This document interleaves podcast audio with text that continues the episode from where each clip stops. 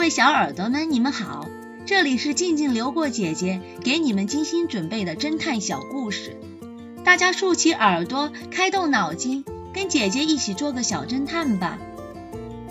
小侦探系列一百六十三，猎人。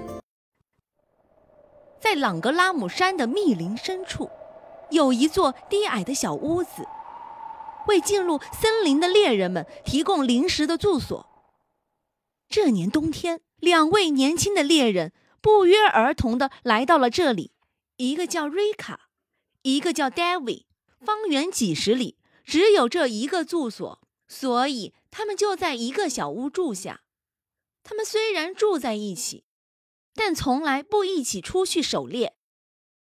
这一天天气十分寒冷，David 因为前几天捕猎丰厚，所以。这一天就没有再进山里狩猎，而是在小屋升起了炭炉取暖。瑞卡则冒着严寒，在林子里转了好几天，终于打到了一只豹子。他得意洋洋地拖着死豹子回小屋，想好好的向 David 炫耀一番。谁知他刚推开房门。便哇哇的 乱叫着逃了出来。原来戴维趴在地上早已死去，身体都变得冰凉了。惊慌的瑞卡连忙报了警。X 神探和警察局长迅速的赶到了现场。X 神探觉得 David 的死因非常蹊跷，因为 David 的体格十分健壮。但他的身体却有发黑的现象，好像中了毒。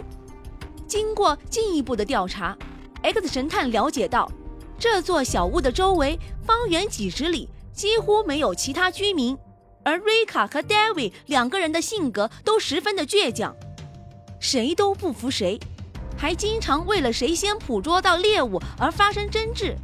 结合目前的情况来看，这也许只是一场意外。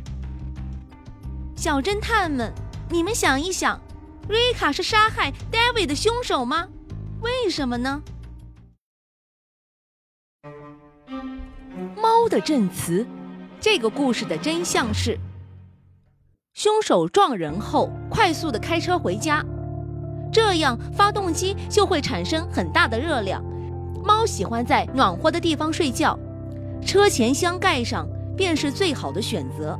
由此可以断定，凶手所说的“我的车今天一次也没有开出去过”是谎言。